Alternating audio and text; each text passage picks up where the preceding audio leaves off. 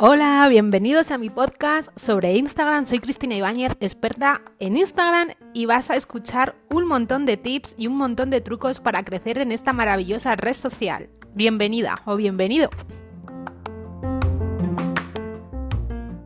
Hola a todas y bienvenidas a mi nuevo podcast, al episodio de hoy. Bueno, tengo que decir que hoy no tengo la cabeza muy bien cuando estoy grabando este podcast. Es la segunda vez que lo grabo.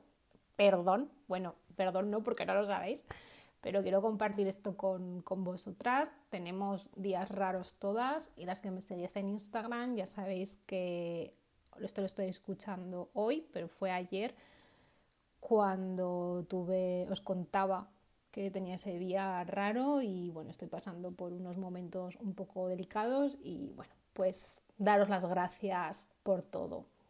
Ese apoyo que, que recibo porque valéis millones esto de verdad es lo, es lo que aporta una gran comunidad y tener personas tan maravillosas a mi alrededor da esa alegría y esas ganas de seguir para, para adelante.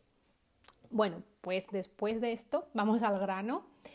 Hoy os quiero hablar de embajadoras de marca para tu negocio en Instagram, todos los beneficios que os van a aportar y lo que tenéis que tener en cuenta a la hora de hacer una estrategia con embajadoras.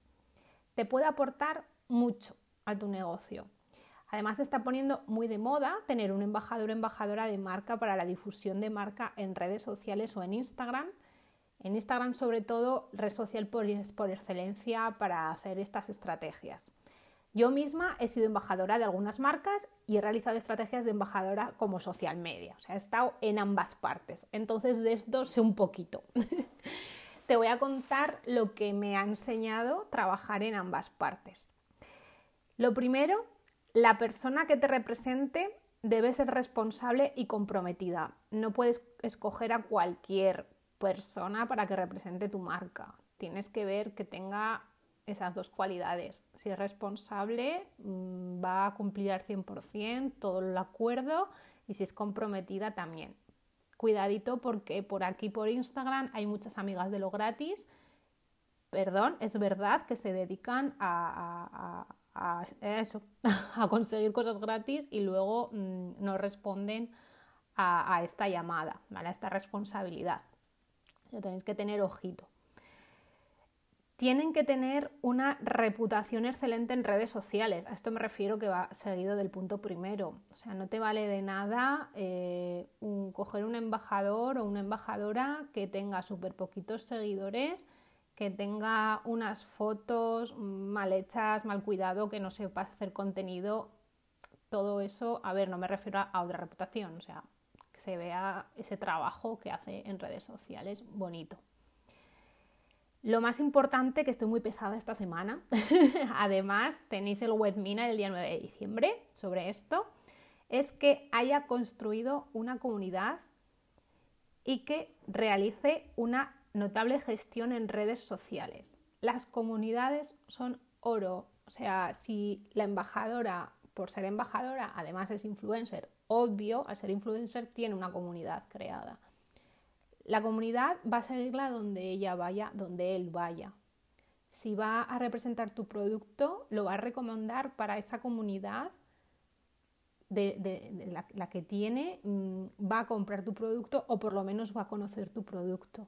Entonces, esto es oro, chicas, eh, tenerlo muy en cuenta a la hora de realizar una, una estrategia con embajadoras. Y este punto es súper importante, el que sigue ahora. No debe de comprar seguidores, ni tener seguidores falsos, ni bots, etcétera, etcétera.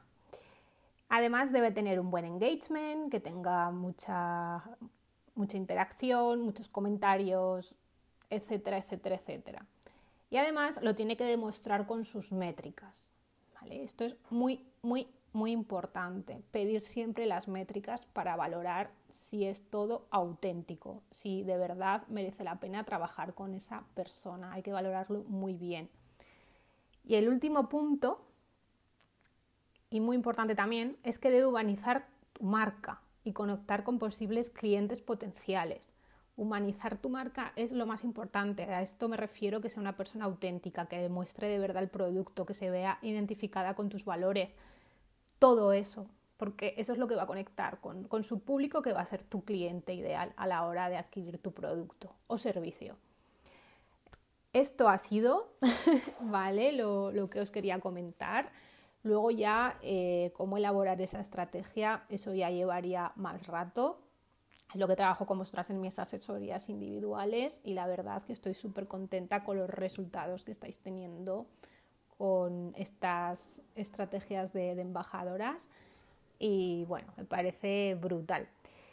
Cuéntame en Instagram, en comentarios, si habéis hecho alguna, alguna estrategia con embajadores qué tal os ha salido, si habéis seguido estos puntos y estaré encantada de leeros y escucharos. Y si necesitáis mi ayuda, escribirme un mensajito y hablamos. Que tengáis buen día, besitos.